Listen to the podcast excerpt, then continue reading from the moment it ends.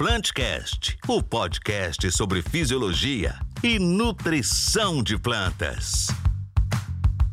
Sejam muito bem-vindos e bem-vindas a mais um episódio do Plantcast, o primeiro podcast sobre nutrição e fisiologia de plantas do Brasil.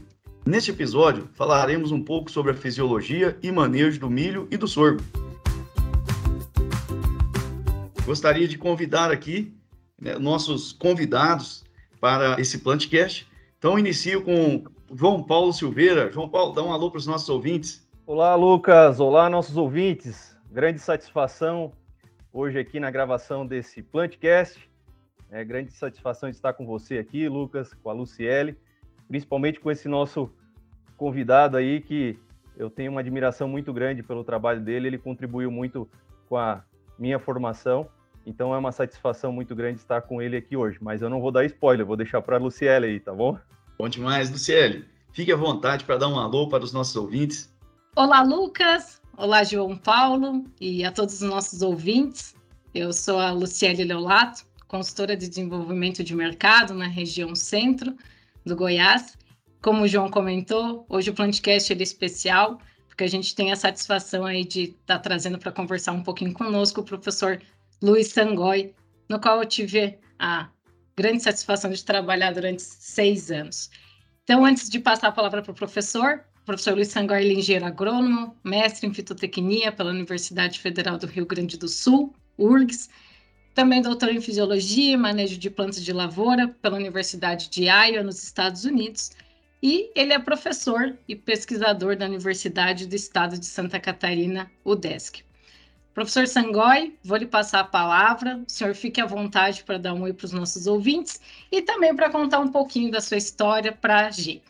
Ok, muito obrigado. Eu gostaria inicialmente de agradecer a Luciele, ao João Paulo e ao Lucas aí pelo convite para participar desse Planetcast. Né?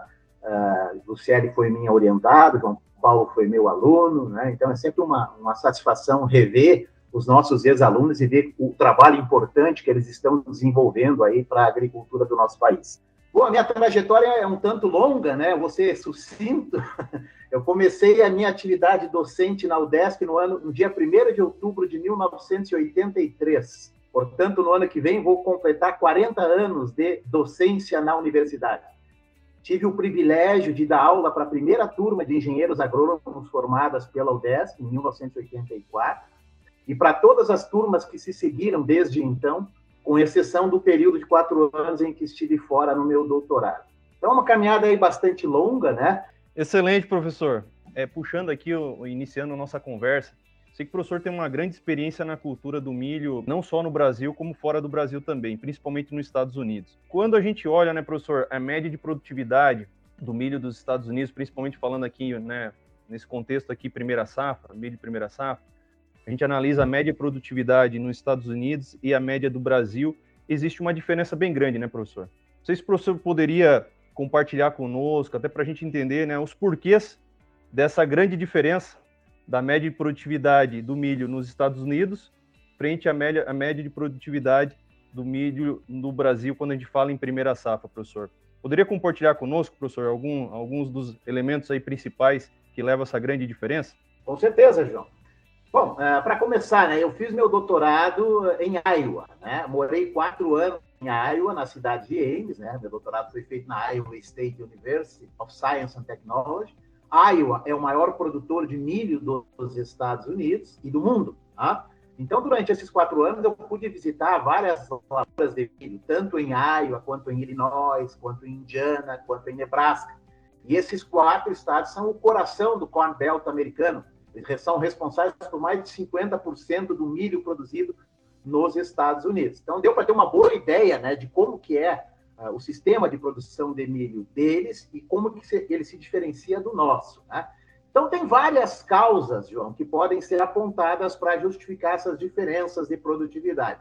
Vamos começar lá pela semente. Tá? A semente é um insumo fundamental na implantação da lavoura. Nos Estados Unidos, e principalmente nesta área, 100% da lavoura é implantada com sementes certificadas.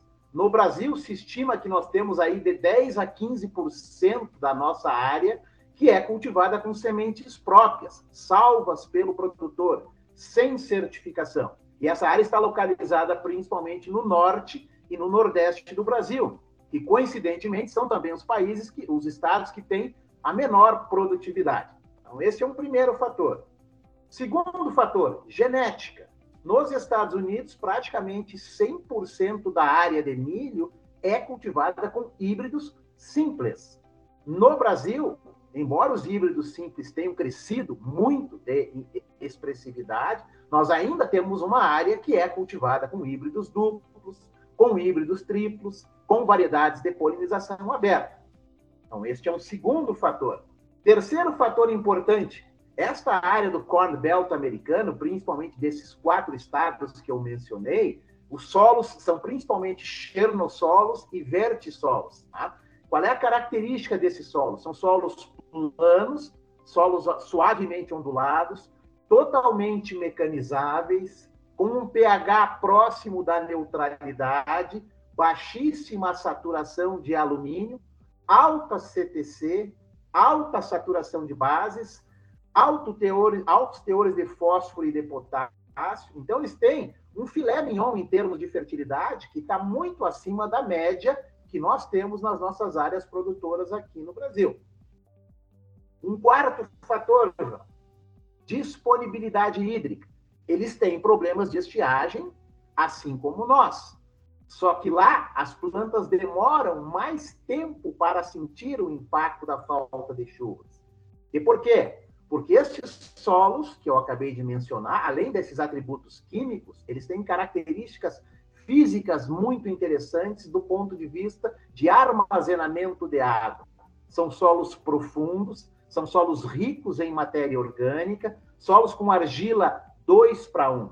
Então, eles armazenam mais água durante o período de chuvas, no inverno e no início da primavera, e isto mitiga né, parcialmente os efeitos da deficiência hídrica durante o verão.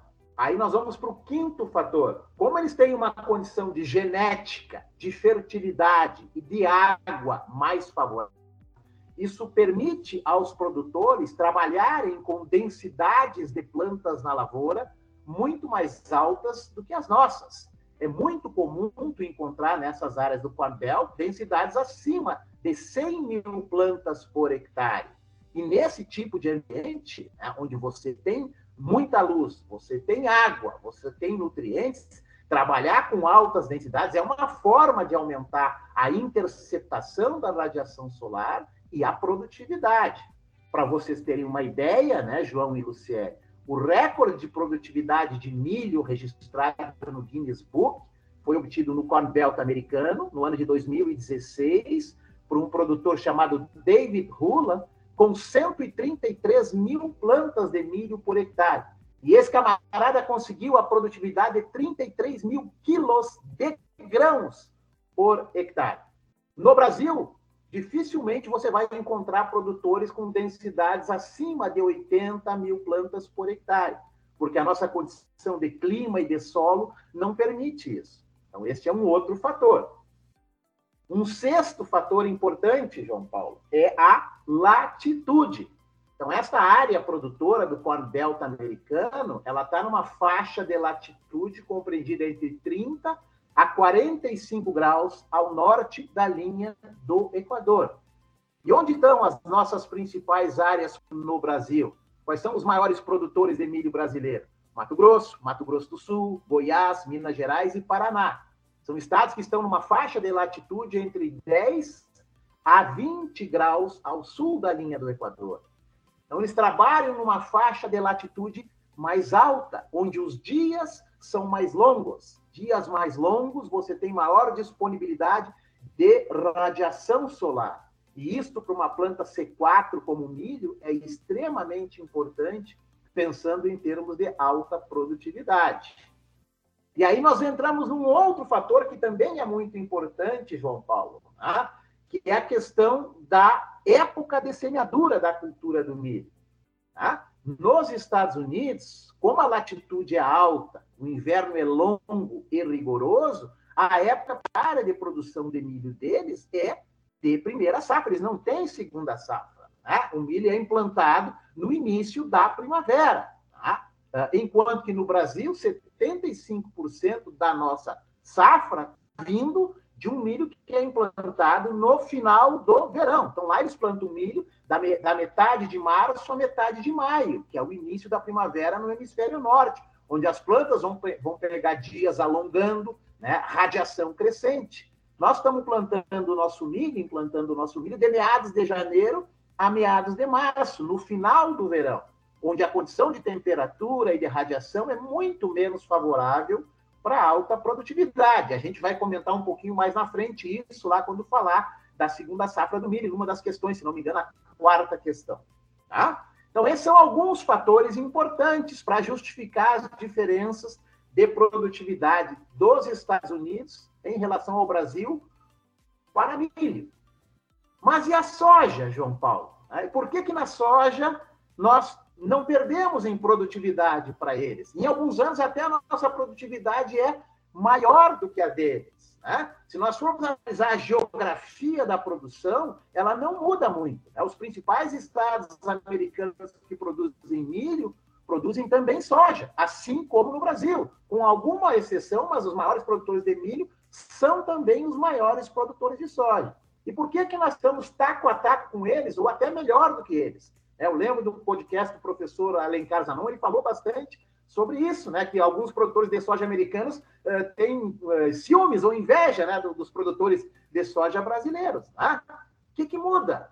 Tem algumas coisas importantes que mudam, né, João Paulo? Vamos começar pela época de semeadura. Quando é que nós semeamos a nossa soja no Brasil?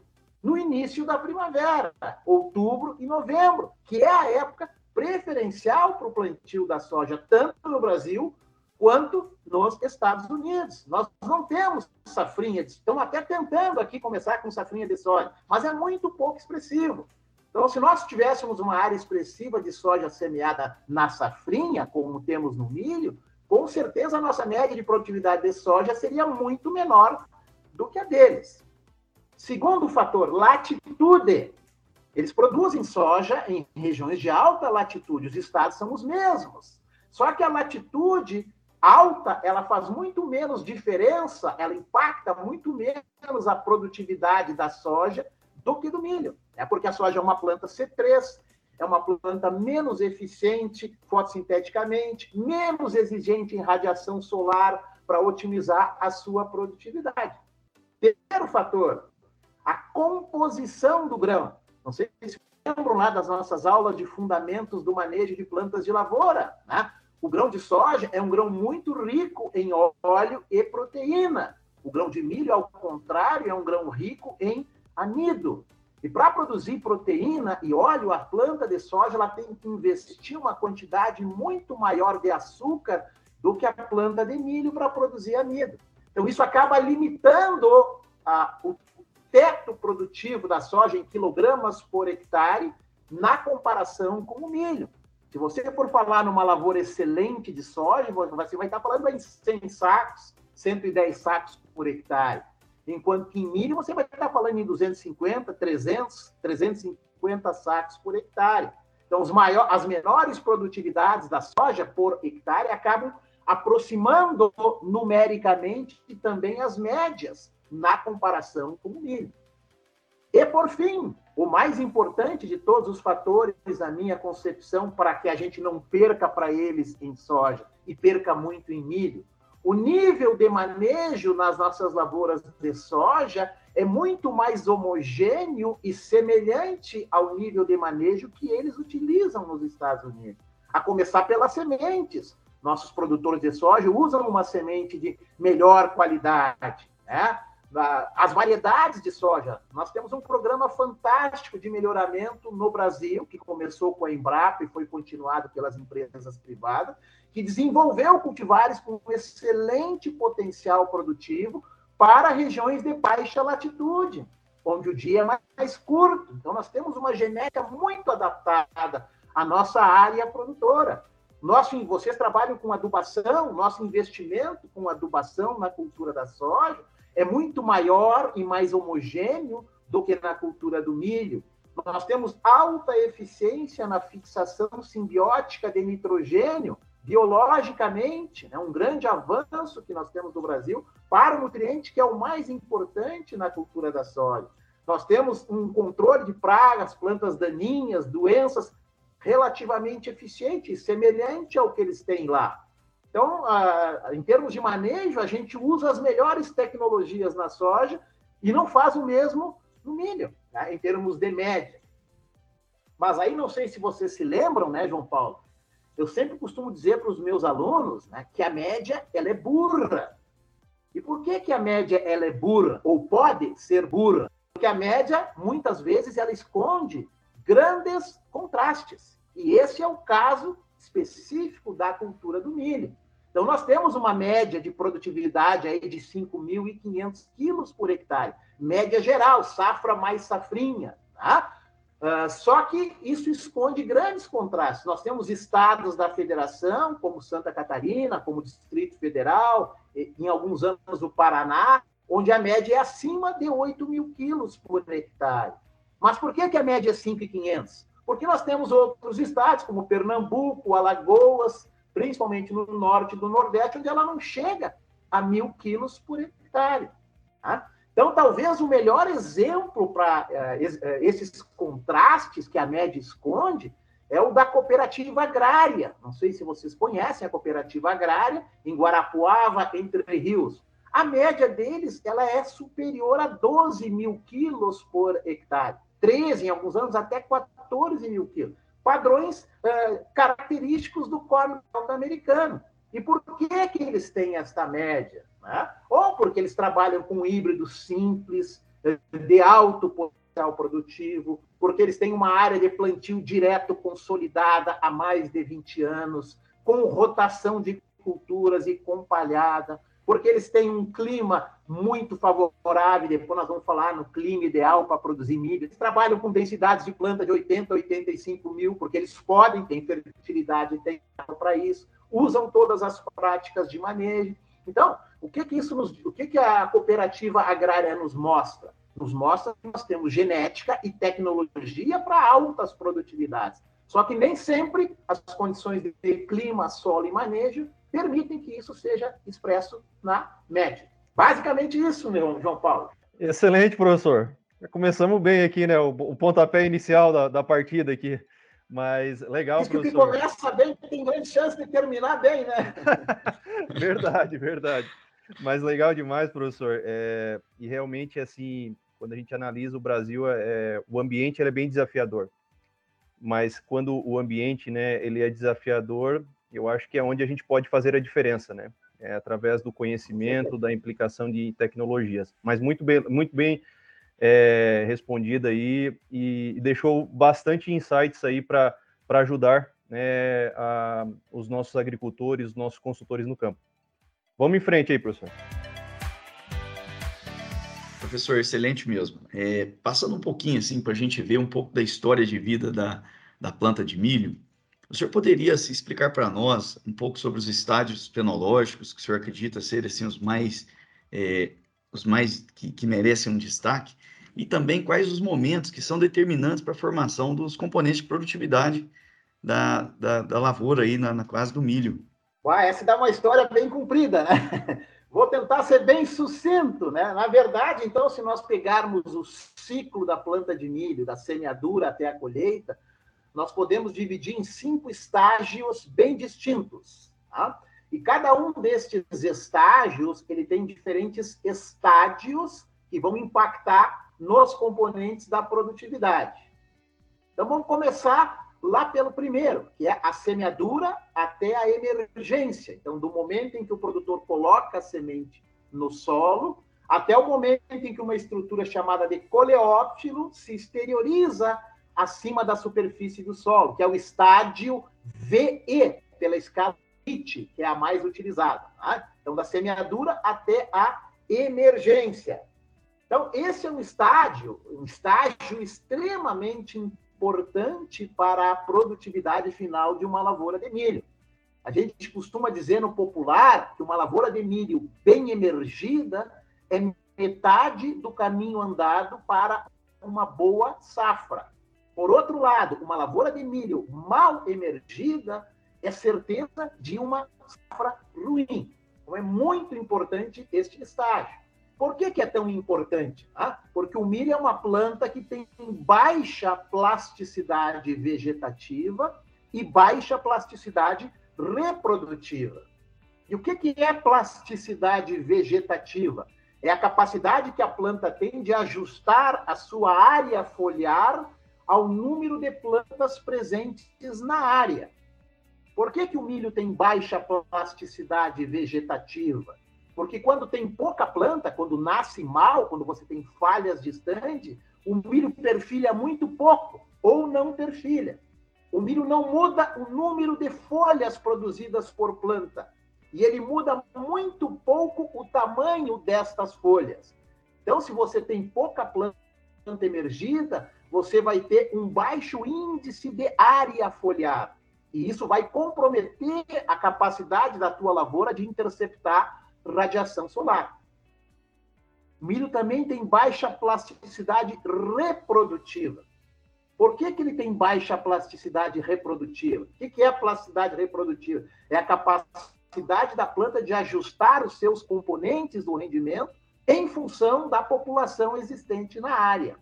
Então, se você tem pouca planta nascida, o que, que acontece? O milho perfilha pouco, esses perfilhos não produzem espigas, e o milho é uma planta de baixa prolificidade. Ele vai te produzir uma, no máximo duas espigas por planta. Então, se você tiver pouca planta emergida, você vai ter pouca espiga para ser colhida por unidade de área. E isso vai reduzir a produtividade da tua lavoura. Vamos fazer um comparativo com a soja, por exemplo. Né? Por que, que a soja perde menos em produtividade quando nasce mal a lavoura? Primeiro, porque ela tem maior plasticidade vegetativa. O que, que a soja faz? Ela ramifica. E ao ramificar, ela emite mais folhas. Ela consegue aumentar a sua área foliar e consegue interceptar radiação com pouca o que o milho não faz. Do ponto de vista reprodutivo, o que, que a soja faz? Ela aumenta o número de ramos, aumenta o número de nós, aumenta o número de vagens por planta e de vagens por área. Por isso, ela perde menos em produtividade do que o milho quando a lavoura nasce mal. Então, esta fase inicial é extremamente importante. Né? O produtor tem que ter um cuidado muito especial com a qualidade da sua semente, com as condições de temperatura e de umidade do solo no momento do plantio, com a regulagem da semeadora, com a velocidade do trator no momento da semeadura, vários aspectos que vão interferir na qualidade do estande. Então, esse é um primeiro momento, um primeiro estágio importante na lavoura de milho. Nasceu a minha lavoura, estou no estágio VE, emergência. Aí nós vamos entrar no estágio vegetativo, que vai da emergência da cultura até o momento em que a planta de milho irá diferenciar o seu primórdio floral. Ela vai transformar o seu meristema apical naquilo que será futuramente o pendão da planta. E isso acontece quando o milho tem cinco a seis folhas expandidas. Então, da emergência até V5, V6. Esse é o estágio vegetativo. O que, que acontece nesses primeiros dias após a emergência da planta? Da emergência até V5, V6. Essa é uma fase onde a planta de milho ela cresce pouco em estatura, porque ainda há pouca expansão de entre nós. É uma fase onde a planta ainda tem uma área foliar relativamente pequena. O que, que a planta está fazendo nesse início do ciclo? Ela está diferenciando todas as folhas que ela irá expandir posteriormente. Então, esse é um momento de preparação da planta em termos de área foliar. Nessa fase inicial aí da emergência até V5, V6, a planta de milho ela tem uma boa tolerância a alguns tipos de estresses. O que, que o milho tolera bem nessa fase inicial? Tolera bem geada, ele tolera bem granizo, tolera bem pastejo indevido. Algumas deficiências nutricionais também podem ser recuperadas. Por outro lado, o que, que o milho não gosta ou não tolera bem nesta fase inicial? anaerobiose, encharcamento de solo, plantas daninhas, este é um momento importante para o produtor fazer o controle de plantas daninhas, algumas pragas sugadoras, como o percevejo, barliga verde, mais recentemente a cigarrinha, pragas que cortam plantas, como a lagarta elasmo, lagarta rosa. Esse tipo de estresse é extremamente nocivo para o milho nesta fase do ciclo. Tá? Então, pensando em termos de componentes do rendimento, né? a gente costuma dizer que essa fase inicial, da emergência até V5, V6, é uma fase de consolidação do estande de plantas. É a fase onde o produtor tem mais risco de perder ainda plantas que vão, não vão chegar produtivas até a colheita. Tá? Então, ela é uma fase importante para consolidar o estande e também é uma fase importante para controlar essas pragas iniciais e plantas daninhas. E aí chegamos no terceiro estágio da cultura do milho, que é o estágio de desenvolvimento reprodutivo. Então, quando é que começa esse estágio? Quando o meristema apical da planta, que estava diferenciando folhas na fase anterior, ele se transforma numa miniatura daquilo que será futuramente o pendão da planta. E ela termina esta fase quando este pendão se exteriorizar. Então, pela escala de RIT, ela vai de V5, V6, que é quando acontece a diferenciação do primórdio, até o estádio VT, onde a letra T é a abreviatura da palavra tassel, que é pendão em inglês. Então, ela vai de V5, V6 até VT, que é o pendoamento, a exteriorização do pendão. E por que, que a gente chama essa fase de desenvolvimento reprodutivo? É porque é nesta fase que tanto a inflorescência masculina da planta quanto a feminina irão se desenvolver. Tá? Então, a gente costuma dizer o seguinte, que o milho ele é uma planta protândrica. Por quê? Porque a primeira inflorescência que começa a se desenvolver é a inflorescência masculina da planta, que é o pendão. Então, o pendão ele se origina do meristema apical e ele começa a se formar quando o milho tem cinco a seis folhas expandidas. A gente não vê isso lá no campo, que está lá dentro da planta, mas a gente sabe que isso já foi demonstrado em laboratório, dissecando a planta, e entre V5 e V6 o pendãozinho vai começar a se desenvolver por dentro da planta. Já a espiga, ela vai começar a se formar mais tarde, entre V8 e V9 e ela é oriunda de uma gema axilar, de uma gema localizada na axila de uma folha, normalmente seis a sete nós abaixo do meristema apical. Então, o tendão começa a se formar em V5, V6, a espiga entre V8 e V9. Então, essa fase de desenvolvimento reprodutivo, é, ao contrário da fase anterior, é uma fase onde há um grande crescimento da planta de milho em estatura, um grande aumento de área foliar, um grande acúmulo de massa por parte da planta. A gente costuma dizer que esse momento aí entre V5, V6 e VT é uma fase onde a gente ouve o milho crescer. Tamanha é a mudança de aspecto da lavoura de uma semana para outra. Tá? Então, esta fase já é uma fase onde o milho tem uma exigência em termos nutricionais e climáticos maior do que na fase anterior. O melhor exemplo disso é o nitrogênio. Depois nós vamos falar um pouquinho mais sobre isso, mas três quartos do nitrogênio absorvido pela planta de milho vai ocorrer exatamente entre V5, V6 e VT. É uma fase de grande demanda da planta por nitrogênio. E pensando em termos de componentes do rendimento, o que, que o milho está definindo entre V5, V6 e VT? Nesta fase, a planta de milho vai estar definindo quantas espigas ela irá produzir por planta, se eu vou ter duas espigas, se eu vou ter uma espiga, ou se eu vou ter planta sem espiga, e quantos óvulos por espiga serão desenvolvidos. O que, que acontece se houver qualquer estresse com a planta nesta fase de V5, V6 até VT? Falei que o milho é uma planta protândrica ou machista. Se a planta tiver problemas nessa fase, o que, que ela faz? Ela vai priorizar o desenvolvimento da inflorescência masculina. E quais serão as consequências pensando em termos de produtividade? Você vai ter menor número de espigas por planta e espigas com menos óvulos, que gerarão menos grãos. Então, você vai ter espigas curtas que produzirão poucos grãos. Ok? E aí vamos para a quarta fase, o quarto estágio, que é o estágio de florescimento.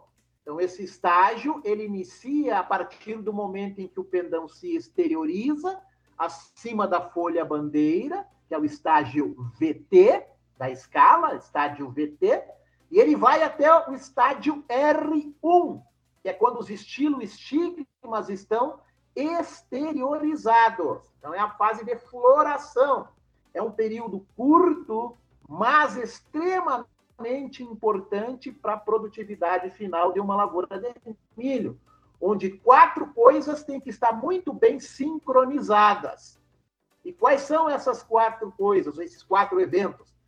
Antese, espigamento, polinização e fertilização.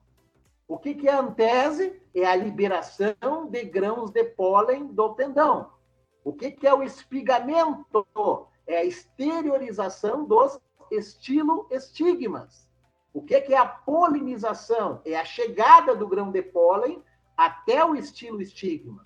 E o que é a fertilização? É a união dos núcleos espermáticos masculinos com os femininos. Então, essas quatro coisas têm que estar bem sincronizadas. E esta é a fase onde a planta de milho ela é mais sensível a estresses principalmente deficiência hídrica, falta de chuva. E o que, que acontece quando falta chuva na floração do milho ou próximo a ela? A planta prioriza a dispersão de pólen pelo pendão e retarda a exteriorização dos estilo estigmas. O produtor costuma dizer o seguinte, que numa condição de estiagem, o milho segura a boneca, porque ele retarda a exteriorização do estilo estigma. E isso é um problema muito grave em milho. Por quê? Porque o período de liberação de pólen no pendão é curto. Ele dura de 5 a 7 dias. E depois que o pólen saiu do pendão, ele tem aí de 18 a no máximo 24 horas para achar um estilo estigma e polinizar. Se ele não achar, ele perde a viabilidade.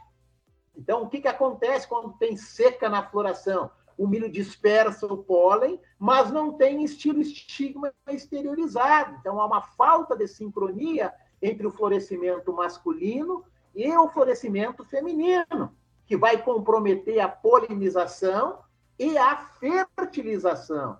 Qual é a consequência? Espigas falhadas, com muito poucos grãos e graves prejuízos para a produtividade. E o quinto e último estágio é o estágio de enchimento de grãos, que começa em R1, com a exteriorização dos estilos estigmas e a sua fertilização, e termina em R6, que é a maturação fisiológica do grão de milho, quando ele está totalmente formado. E a gente identifica a maturação fisiológica quando há a formação daquela pontinha preta no ponto de inserção do grão com o sabugo. Então, essa fase de enchimento de grãos, de R1 a R6, o, o, milho, o grão vai passar por três momentos distintos. Nos primeiros 15 dias após a fertilização, nós temos a fase que é chamada de dilatação. Nesta fase, o grão de milho ele ganha muito pouco açúcar ele tem muita água e pouco açúcar. E por quê? Porque nessa fase é uma fase onde está havendo a divisão celular. As células que vão formar o embrião e endosperma, elas se formam exatamente nesses primeiros 15 dias aí, onde o grão tem pouco açúcar e muita água. Então, ele passa pelo, pelo estádio R1 de fertilização e o estádio R2, que os americanos chamam de blister, que é o grão em forma de bolha. A seguir, nós entramos num segundo momento, que é a fase chamada de linear, que é a fase onde o grão de milho vai, de fato, ganhar peso, ganhar massa. 80% da massa do grão de milho é acumulada neste segundo momento, que é a fase linear, que dura mais ou menos uns 30 dias. E na fase linear, o grão vai passar os estágios R3, que é grão leitoso, R4, que é grão pastoso, e R5, que é o estágio de formação do dente para milhos dentados, ou de massa dura para milhos não dentados. Então, essa fase é onde o grão vai ganhar 80% da sua massa final. E a última fase, a gente chama de fase atenuativa, que é entre R5 e R6, quando o grão, então, começa a diminuir o ganho de massa até que ele alcance a sua maturação fisiológica, que é o ponto onde ele está formado, ele não vai mais ganhar massa. Então, nessa fase de R1 a R6, nós vamos ter a definição do último componente do rendimento, que é a massa do grão. Então, se nós tivermos estresses nessa fase, o que, que vai acontecer? A planta vai ter uma menor atividade fotossintética, as folhas vão senescer mais rapidamente, nós teremos uma menor duração do período de enchimento de grãos e, consequentemente, teremos grãos mais leves. Então, assim, pessoal, fazendo um resumo de tudo isso aí, né? É, uma lavoura de milho, ela tem quatro componentes do rendimento. O que, que são componentes do rendimento? São aquelas variáveis que, quando somadas, elas têm que me dar a produtividade final em quilos por hectare de uma lavoura. Então, para a produtividade final, eu tenho quatro componentes. Primeiro, número de plantas na colheita. Segundo, número de espigas por planta. Terceiro, número de grãos por espiga. E quarto, massa dos grãos. Então, vamos relacionar esses quatro componentes com as fases do ciclo do milho. Número de plantas presentes da colheita vai depender fundamentalmente das condições da lavoura, da semeadura até aproximadamente V5, V6. Número de espigas por planta vai depender fundamentalmente da condição da lavoura, entre V5, V6 até R1, R2. Um, é, é, principalmente nesta fase aí. Número de grãos por espiga, a mesma coisa, né? entre V5, V6 até R2. E massa dos grãos da condição de R1 até R6. Então, vamos dar um exemplo numérico para ser bem didático aí para o pessoal que vai estar escutando isso na estrada ou em algum momento lúdico. Né?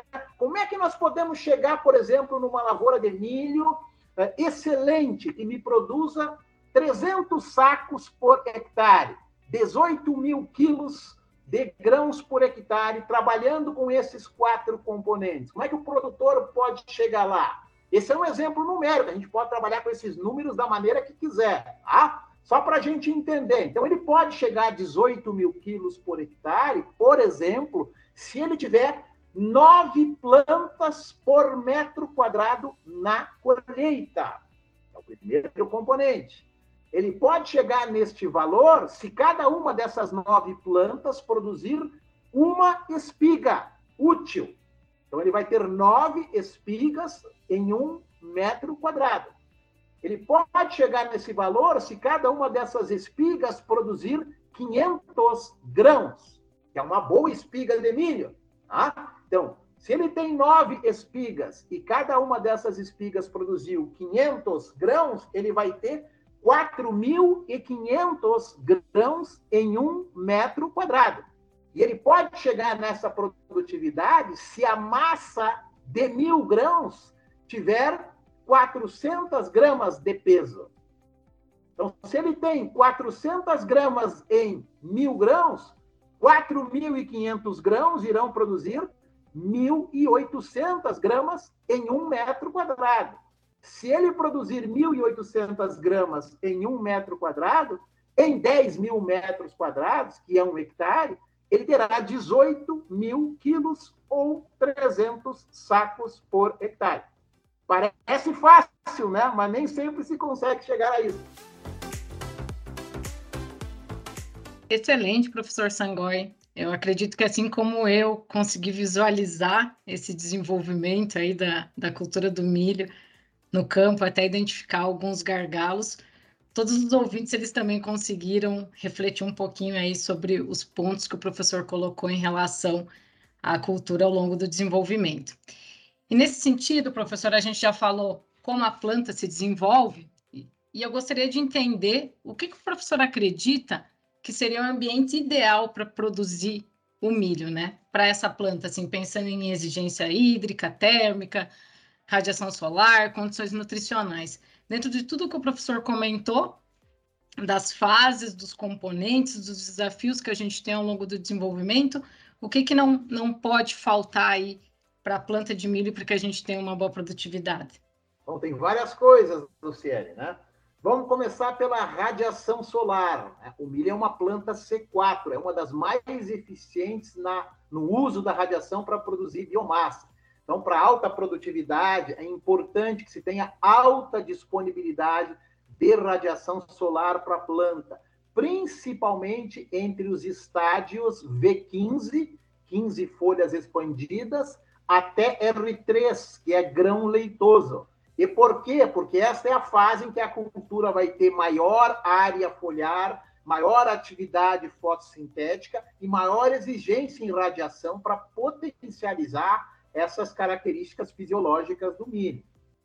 Segundo ponto importante, temperatura diurna. O ideal é que as temperaturas diurnas fiquem na faixa de 25 a 30 graus Celsius. Por quê? Porque essa é a faixa que otimiza a atividade fotossintética da planta e também que otimiza a velocidade de crescimento e desenvolvimento da cultura ao longo ciclo. Terceira característica, temperaturas noturnas entre 15 a 18 graus Celsius. E por que temperaturas noturnas entre 15 a 18 graus Celsius? porque essa é a, a noite a planta não está fotossintetizando, ela não tem radiação, ela fecha os seus estômagos, mas ela continua respirando e continua translocando açúcares da, das folhas para onde houver demanda. Eu costumo dizer, o milho às vezes cresce mais à noite do que de dia, se ele tiver condição para isso. Então, por que, que é importante essa faixa de 15 a 18? Porque é uma faixa que minimiza as perdas por respiração dos açúcares produzidos durante o dia e preserva a translocação desses açúcares das folhas e do colmo para os grãos. Então, por isso que a gente costuma dizer que o milho é uma planta que gosta de amplitude térmica. O ideal é que você tenha uma amplitude térmica de 12 a 15 graus. Que é essa amplitude, a diferença entre as máximas durante o dia e as mínimas durante a noite. Então, se eu pudesse dizer para São Pedro, ó, me mantenha aí 28 a 30 graus durante o dia e de 15 a 18 durante a noite, com uma amplitude de 12 a 15 graus, isso é o ideal do ponto de vista térmico para a planta de milho. E, obviamente, fundamental, uma boa disponibilidade de água ao longo do ciclo da cultura e principalmente entre V15 e R3. Então, a radiação elas têm que andar lado a lado. Né? Você tem que ter muita radiação, mas também tem que ter água. Porque se você tiver radiação e não tiver água, é até pior para a planta de milho. Então, nessa fase de V15 a R3, é a fase onde a planta de milho tem maior atividade fotossintética. Para isso, ela tem que estar com seus estômatos abertos. E para isso tem que ter água. Né? Então, é, não tem como você alcançar alta produtividade de milho sem ter uma alta evapotranspiração, porque a porta de entrada para a fotossíntese, que é o CO2, é a mesma porta de saída da água, que são os estômagos. Né? Então, tem que ter boa disponibilidade de água nesse período onde a planta tem maior atividade fotossintética, tem maior área foliar, onde a evapotranspiração é maior. O milho evapotranspira nessa fase de 7 a 8 milímetros por dia, que são 7 a 8 litros por metro quadrado de água. Então, essas são as condições fundamentais para alta produtividade.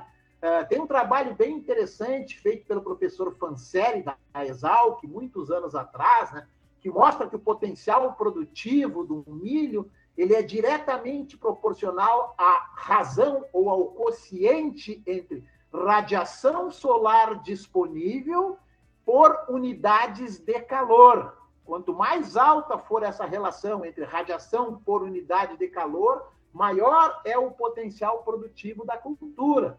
Então, por que, que o potencial produtivo numa região lá no Pará, por exemplo, de baixa latitude, muito quente, né? com alta soma térmica, ele é menor?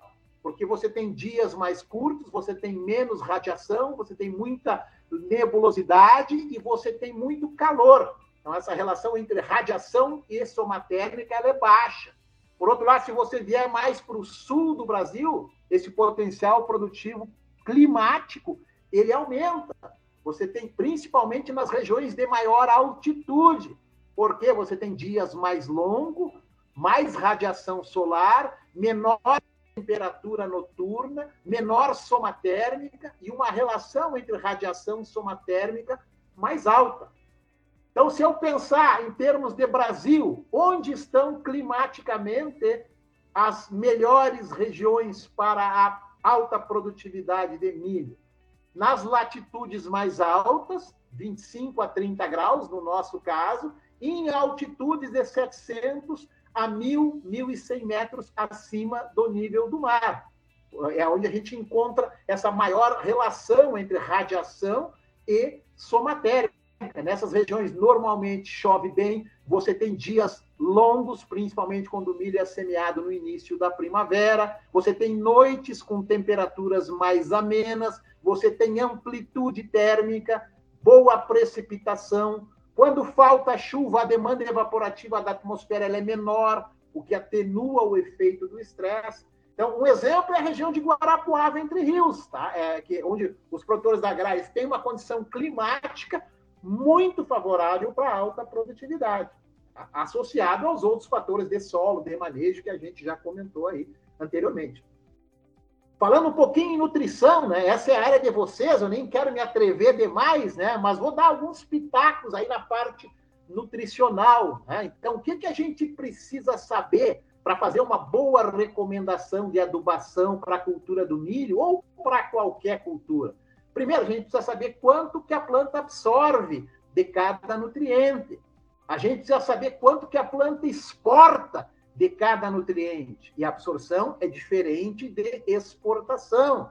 A gente precisa saber qual é a disponibilidade desses nutrientes no solo, através de uma boa análise. A gente precisa saber em que época os nutrientes são mais absorvidos pela planta. E a gente precisa saber também como é que é o comportamento desses nutrientes no solo. Ah, então, são alguns pontos importantes Vamos pegar aí os três principais macronutrientes para a cultura do milho: nitrogênio, fósforo e potássio, e fazer alguns breves comentários em relação a esses fatores que eu acabei de mencionar. Então, quanto que a planta de milho absorve de NPK por tonelada de biomassa produzida? Em termos médios, cerca de 25 quilogramas de nitrogênio, de 4 a 5 quilogramas de fósforo e de 18 a 20 quilogramas de potássio são absorvidos pela planta por tonelada de biomassa produzida. Quanto que ela exporta deste total absorvido? Nitrogênio e fósforo, em termos médios, em torno de 60% é exportado para o grão. Potássio menos, em torno de 20% é exportado para o grão. Em que época o milho mais absorve esses nutrientes? Então, nitrogênio, a planta de milho absorve muito pouco até V5, V6. 5 a 10% do total apenas. 75% do nitrogênio vai ser absorvido entre V5 e V6 e o florescimento. Fósforo já é diferente, o milho absorve de uma forma mais lenta e gradual ao longo do seu ciclo. Enquanto que o potássio é um nutriente que o milho absorve bastante nas fases iniciais cerca de 50% do potássio é absorvido até V10, então um nutriente exigido mais cedo pelo ciclo da planta de milho. E esses três nutrientes se comportam de uma maneira muito distinta no solo. Tá? Então, seriam esses alguns comentários, Luciene. Não sei se respondi tu, o teu questionamento. Com certeza, professor. Informações muito válidas aí que. Essa história de nitrogênio daria mais uma aula. A gente tem um livro aí publicado só de nitrogênio, né? É um assunto bem legal, né? Para explorar, né? Professor, o senhor estava falando aqui em relação, né, o ambiente ideal para alta produtividade, falou que radiação, temperatura diurna, temperatura noturna, a própria disponibilidade hídrica, né, de V15, V15 a R3, bem como, né, a nutrição, o professor abordou muito bem aqui. E aí eu me coloco, professor, no lugar lá do, do agricultor que muitas vezes trabalha com milho segunda safra, né, que é que é um ambiente, né, bem desafiador, né, é, quando a gente olha né, esse cenário aqui do ideal. Está né, tá bem longe do ideal, muitas vezes, né, em algumas condições aqui. Qual que seria a mensagem ou estratégia que o professor poderia compartilhar para esse agricultor que está nos ouvindo né, e, e, tem né, um cenário desafiador aí pela frente quando se fala no milho segunda safra? qual a dica que o professor poderia dar para ele para garantir uma, uma produtividade melhor, professor? Pergunta bem complexa, João Paulo. Bom, vamos começar pelo crescimento da segunda safra. Né? Quando eu comecei a dar aula de milho em 1983, 40 anos atrás, não tinha milho de segunda safra. Né? Todo o nosso milho era milho de primeira safra. Então, a segunda safra ela começou a crescer gradativamente aí no final dos anos 80 do século passado, né? E veio crescendo desde então, a cada ano, ela é mais significativa, né? Ah, ela trouxe uma série de vantagens para o produtor de milho, né? Por que, que hoje ela representa 75% da nossa safra total? Ela trouxe então, uma melhor utilização da terra, uma melhor utilização de máquinas, de mão de obra, de insumos. Ela melhorou a rentabilidade da propriedade. No entanto, João Paulo, se a planta de milho soubesse falar e tu perguntasse a ela, o milho, tu prefere ser plantado na primeira safra ou na segunda? O que, que tu acha que ela te responderia, João Paulo? Ah, não tenho dúvida, professor. Primeira, né? Não tenho dúvida que ela responderia. Por favor, me plante na primeira safra e não na segunda. Tá? Por quê? Porque as condições de clima, de radiação, de temperatura, de água são muito mais favoráveis quando o milho é implantado na primeira do que na segunda safra. Então, a segunda safra é uma escolha feita pelo produtor, não pensando no desempenho agronômico do milho, mas sim na rentabilidade de um sistema de produção que envolve a sucessão da soja, que normalmente é uma cultura mais rentável do que o milho, e o milho como um complemento a ela. Tá? Então, o que, que a gente pode fazer para tentar ajudar a vida do milho na segunda safra? Né? Bom, algumas coisas se pode pensar em fazer, né, João Paulo, para tentar garantir uma melhor produtividade. Ela nunca será uh, igual à da primeira safra se você tiver condições semelhantes de manejo, né? Porque o clima, de fato, a condição de temperatura, radiação e água não é tão favorável. Uma coisa muito importante é a época de semeadura do milho. Quanto antes o milho for semeado, melhores serão os resultados em termos de produtividade. Tem muitas informações sobre isso. Vocês têm muito mais experiência do que eu a respeito disso. Tá? O ideal é que ele seja semeado no máximo até meados de fevereiro. Quanto mais tarde ele for semeado nas regiões produtoras, maiores são os riscos de perda de produtividade. Por baixa temperatura na parte mais ao sul, Paraná e Mato Grosso do Sul, e por deficiência hídrica na parte mais ao norte, Goiás, Mato Grosso, Tocantins. Tá? Então, o ideal é que se plante o quanto antes. Só que isso vai depender de quando a soja for semeada. Né? E a semeadura da soja, lá no final de setembro, início de outubro, vai estar muito na dependência do padrão climático, do início das chuvas em cada região. E a colheita da soja, muitas vezes, também está condicionada à intensidade das chuvas lá em janeiro e fevereiro, que muitas vezes acaba atrapalhando né, e retardando a colheita da soja e, consequentemente, a semeadura do milho. Então, três coisas a gente pode pensar para tentar antecipar o mais possível a semeadura do milho dentro dessa janela aí de metade de janeiro até metade de março. Tá? Uma delas é trabalhar com cultivares de soja de ciclo bem precoce, de grupos de maturação mais baixo.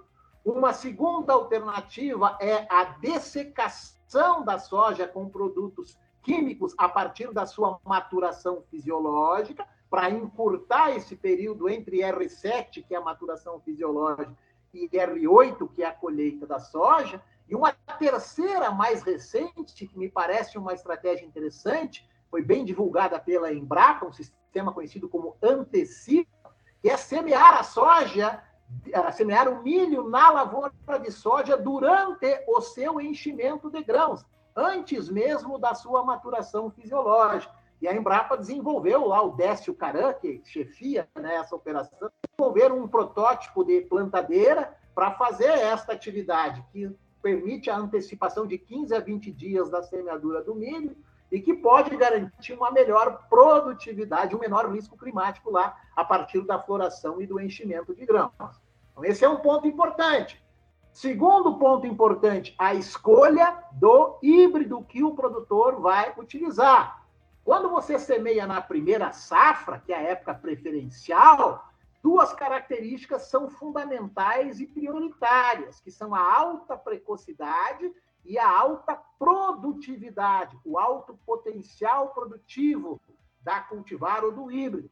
Na segunda safra, embora essas características também sejam importantes e desejáveis, tem uma terceira que é tão ou mais importante do que essa, que a gente costuma chamar de defensividade. E o que, é a tal da defensividade?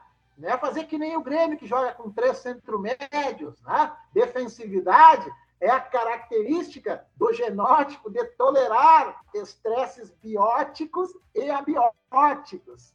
Defensividade é, é a característica do genótipo de tolerar estresses bióticos e abióticos que são mais comuns nesta época de cultivo. Então, por exemplo, tem alguns híbridos de milho que são altamente recomendáveis na primeira safra, principalmente na abertura de janela de plantio, os mais precoces, que não devem ser cultivados na segunda safra. Por quê? Porque eles têm uma genética muito temperada. E se forem colocados numa condição de clima muito quente e úmido, eles têm sérios problemas de fitossanidade. Então, um cuidado especial do produtor na escolha do híbrido. Um terceiro aspecto de manejo importante diz respeito à densidade de plantas na lavoura.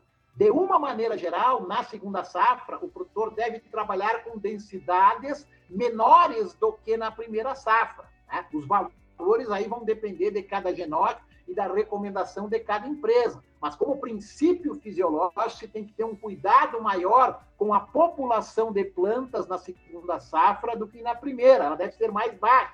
Por quê? Porque o risco de acamamento ele é maior nesta época de semeadura e porque as condições de radiação solar e de disponibilidade hídrica são menos favoráveis, principalmente na fase reprodutiva do ciclo da cultura.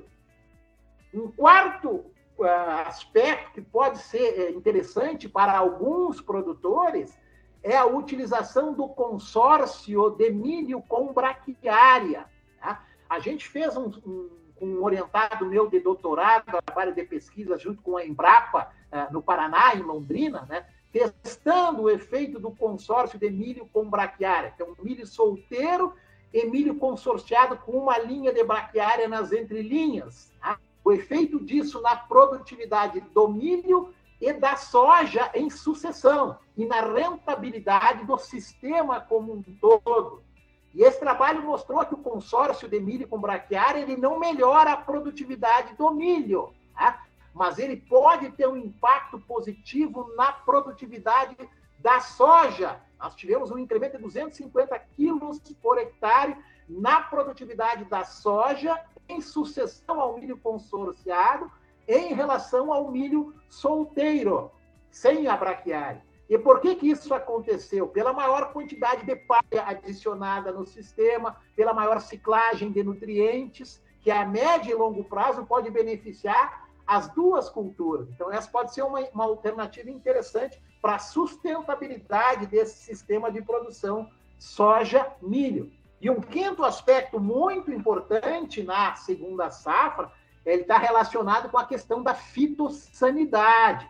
Então, os problemas com pragas e doenças, eles normalmente se acentuam nesta época de cultivo. Então, a resposta, por exemplo, do produtor à aplicação de fungicidas de parte aérea entre V10 e VT para controlar doenças foliares, como ferrugem, cercóspora, mancha branca, entre outras, ela é maior nesta época de cultivo. Então, o produtor tem que ter um cuidado maior nessa questão de fitossanidade na segunda safra. Não que ele não precise ter na primeira. Tá? Então, essas são algumas uh, práticas de manejo que podem ajudar a melhorar o desempenho agronômico nesta época de cultivo, João Paulo.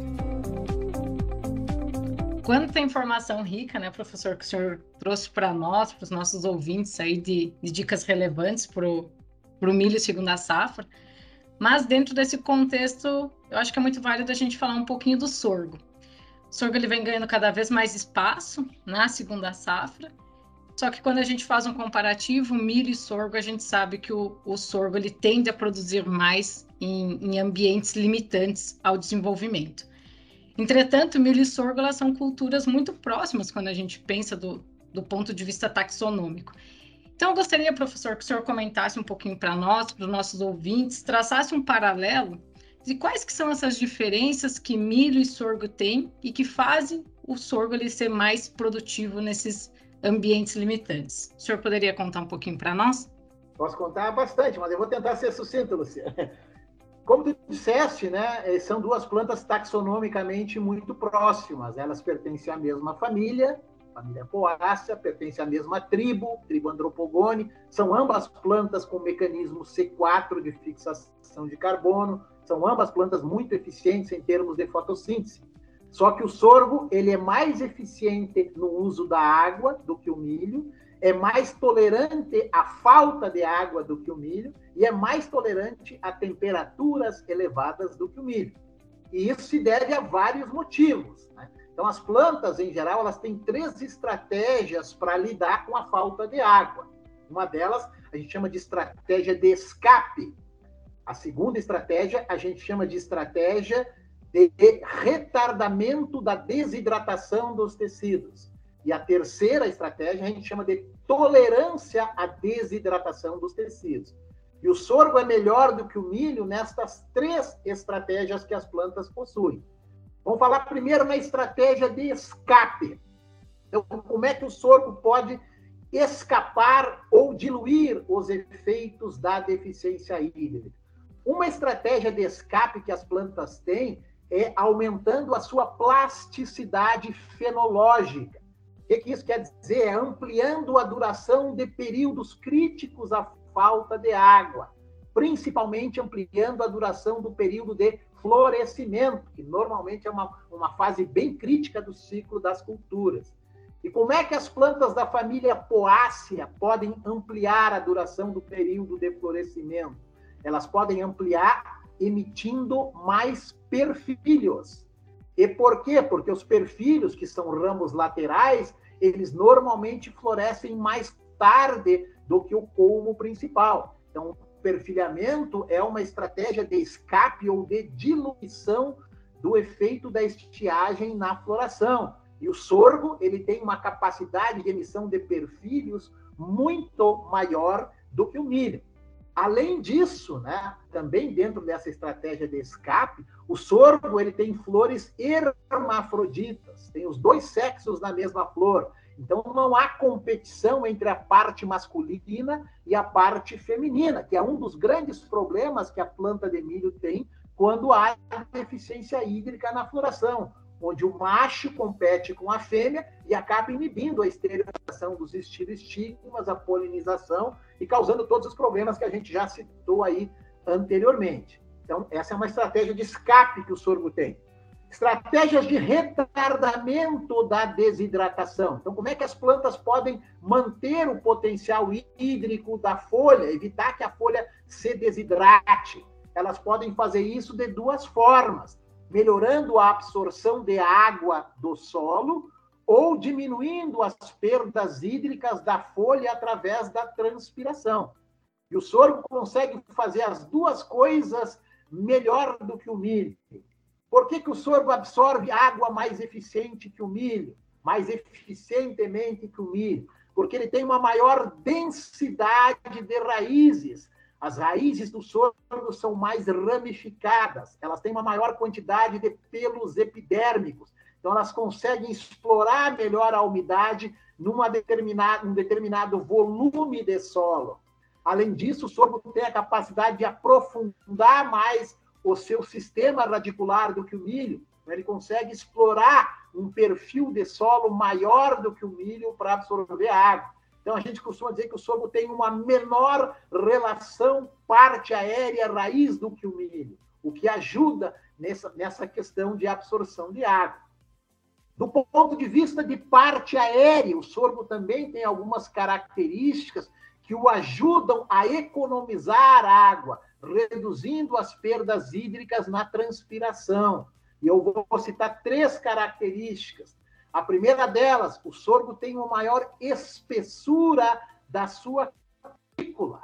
A cutícula é uma camada serosa que protege as folhas e ela é hidrofóbica. Então, essa maior espessura da cutícula ela restringe as perdas hídricas do sorgo na transpiração.